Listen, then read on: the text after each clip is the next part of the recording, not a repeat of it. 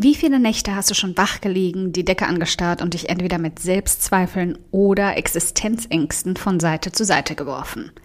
Wie oft bist du morgens mies gelaunt aufgewacht, weil du von SEO-Optimierungen, Sales-Funnels oder dem Feintuning deiner Seite geträumt hast? Ich kann die Nächte gar nicht zählen, in denen es mir so ging. Und sie kommen selbst bei mir heute noch zu oft vor für meinen Geschmack. Weswegen ich angefangen habe, ein paar strikte Regeln einzuführen, um nachts besser schlafen zu können.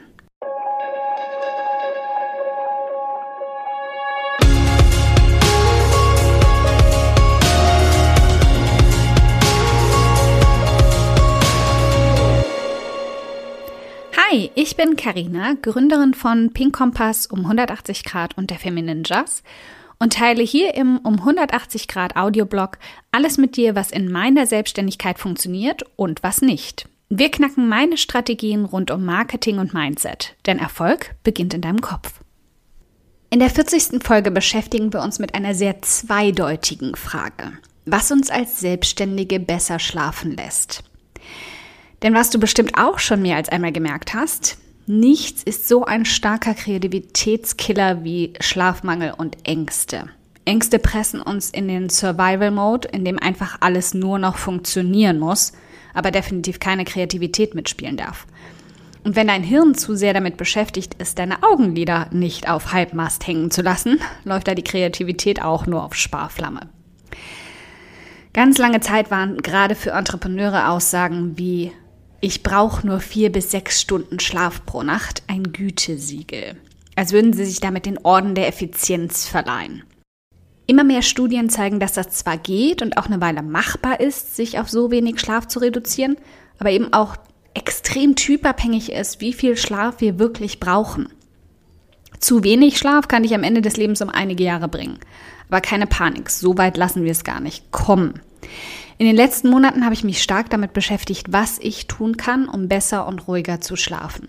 Nicht nur, weil ich mein Bett liebe, ganz egal, wo auf der Welt es gerade steht, sondern einfach, weil ich festgestellt habe, wie viel produktiver, kreativer und optimistischer ich dann bin. Und mal ehrlich, wer will das alles nicht? Und ja, es gehört ein bisschen Disziplin dazu. Aber im Grunde bringt mir die auch einfach jeder einzelne Tag, an dem ich mies drauf bin, weil ich wieder mal schlecht geschlafen habe. Also lass uns mal in alles tauchen, was zu meiner Routine für besseren Schlaf gehört. Nummer eins und die oberste Regel, mit der ich als Dauerreisende in Einzelzimmern oder Apartments ohne Couch schwer zu kämpfen habe. Das Bett ist nur noch für zwei Aktivitäten da. Schlaf und Sex. Keine Netflix-Nächte, kein Handy-Scrollerei durch Instagram und schon gar kein Laptop, der dich dann doch noch zum Arbeiten verführt.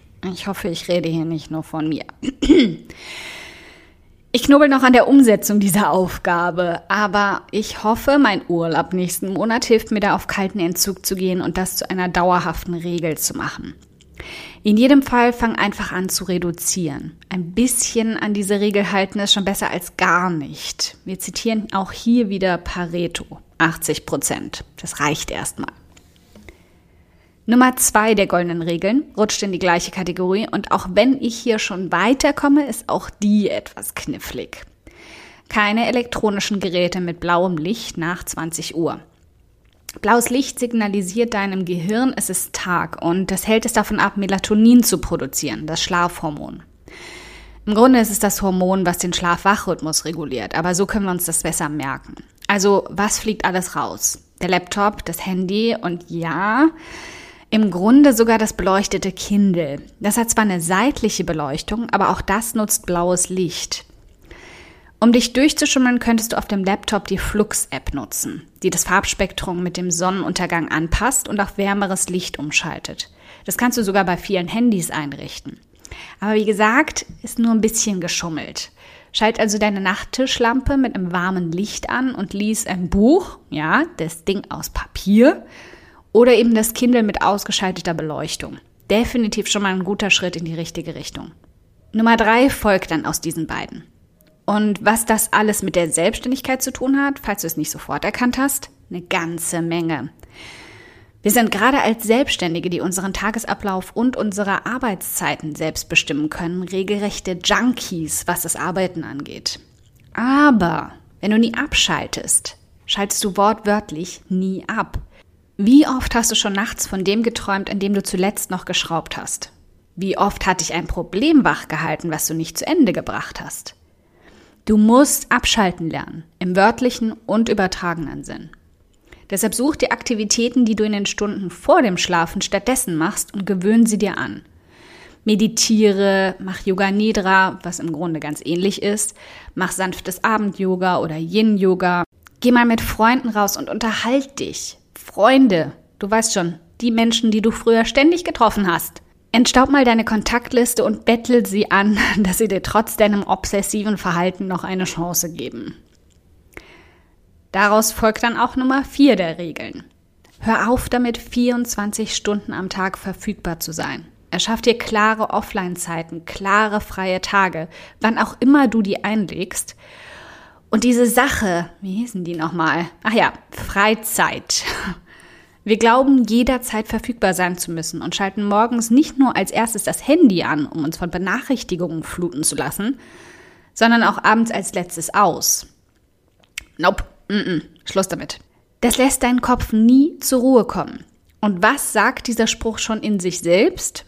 Du musst nachts zur Ruhe kommen können. Nummer 5 unserer neuen goldenen Regeln. Schenk dir acht volle Stunden. Acht volle Stunden Schlaf jede Nacht.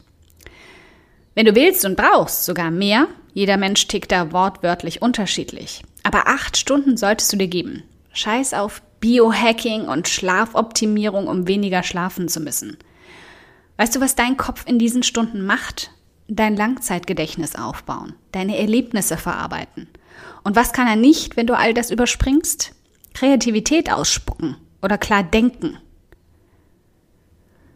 Nummer 6 der Regeln wäre deshalb auch, mal rauszufinden, welcher Chronotyp du bist.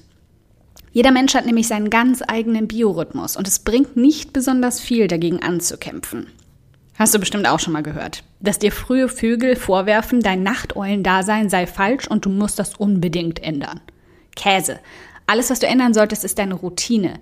Ich passe meine Arbeitszeiten meinem Körper an und nicht umgekehrt. Du kannst dazu im Internet auch eine Auswertung machen. Ich bin da übrigens der Bär. Findest du in den Links direkt unter dieser Folge. Regel Nummer 7 ist simpel. Sei tagaktiv statt nachtaktiv. Mach tagsüber Sport, beweg dich, lauf statt zu fahren, nimm die Treppen statt den Aufzug. Was auch immer es ist, sorg für Bewegung. Je mehr du dich tagsüber auspowerst, desto besser schläfst du nachts. Und den ganzen Tag am Laptop zu hängen, macht dich zwar mürbe, aber lässt sich nicht besonders gut schlafen. Also find einen Sport, der sich nicht wie Mord anfühlt, sondern dir Spaß macht und bau ihn regelmäßig in deine Woche ein. Sollte doch nicht so schwer sein, oder? Nummer 8 hängt auch gleich wieder mit deinem Körper direkt zusammen. Versuch nach 19 Uhr nichts mehr zu essen und vor allem keine schweren Mahlzeiten zum Abendessen.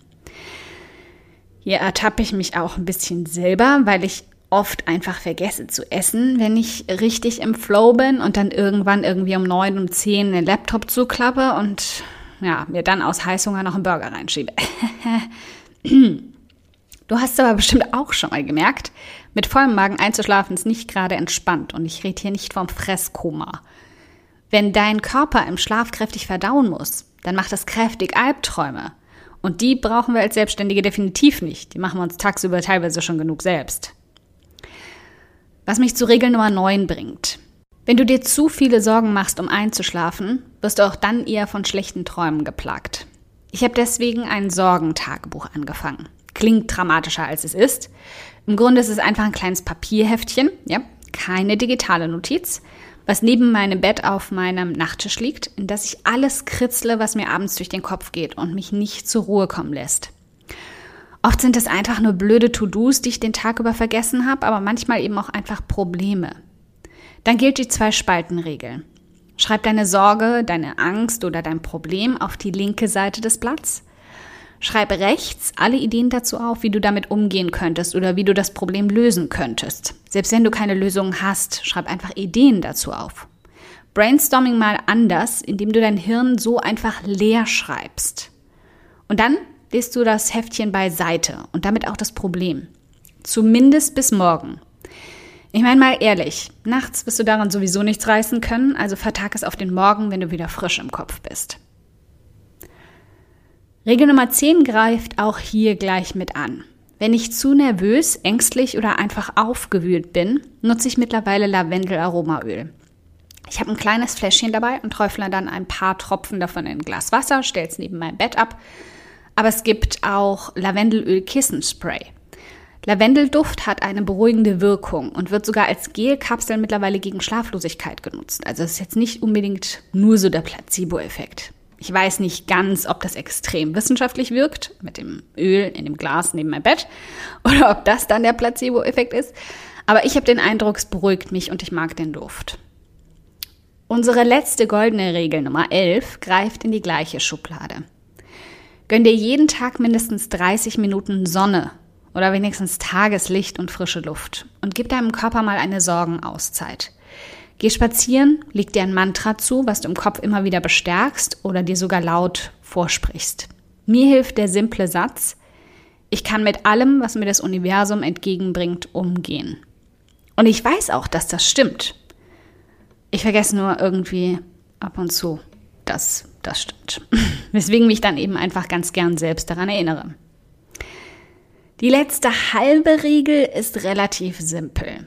Wenn alles nichts hilft und du dich abends nur noch von rechts nach links wälzt, dann steh wieder auf. Es wird dich einfach nur noch mehr frustrieren, wenn du dich länger als eine Stunde hin und her drehst und dich darauf fokussierst, wie viel Schlaf du gerade verpasst. Vielleicht ist ja auch Vollmond, der dich wach hält, wer weiß. Mach dir einen Tee, eine heiße Milch oder sitz dich ans Fenster. Schreib nochmal alles auf, was dich nicht schlafen lässt und was dir im Kopf herumspuckt. Und dann versuch's nochmal, wenn du müde wirst. Die beste Regel aber dann, dich morgen an die anderen elf zu halten. Deine Aufgabe für heute ist deshalb auch relativ klar. Fang heute an, eine dieser elf Regeln zur Gewohnheit zu machen. Und wenn die gut klappt, geh in ein paar Tagen zur nächsten über. Pack mir auch wie immer gern in die Kommentare auf um 180 Grad unter dieser Folge, welche dieser Regeln du als erstes angehst. Damit schaffst du Verbindlichkeit für dich und befriedigst meine Neugier, damit auch ich heute ruhig schlafen kann.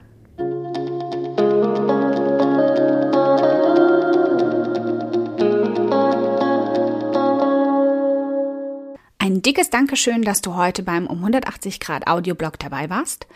Und falls du noch mehr knackiges Marketingwissen oder Mindset- und Motivationskicks brauchst, schau auf podcast.um180grad.de nach weiteren Episoden oder direkt auf www.um180grad.de in über 100 hilfreiche Artikel rein. Wenn du eine Frage hast, die dir auf der Seele brennt und die du gern für eine Podcast-Folge vorschlagen möchtest, dann schick sie mir jederzeit an podcastwunsch.um180grad.de. Ich freue mich schon darauf.